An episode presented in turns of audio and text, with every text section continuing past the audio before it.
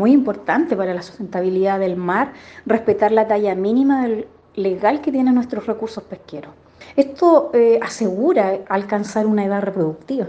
Por lo tanto, como Pesca, mantendremos las fiscalizaciones para resguardar que los recursos que se extraen, que se procesen, transporten y comercialicen cumplan con las exigencias que tienen las normas, pero además porque tenemos que mantener y considerar nuestra sustentabilidad como un eje importante en el desarrollo pesquero.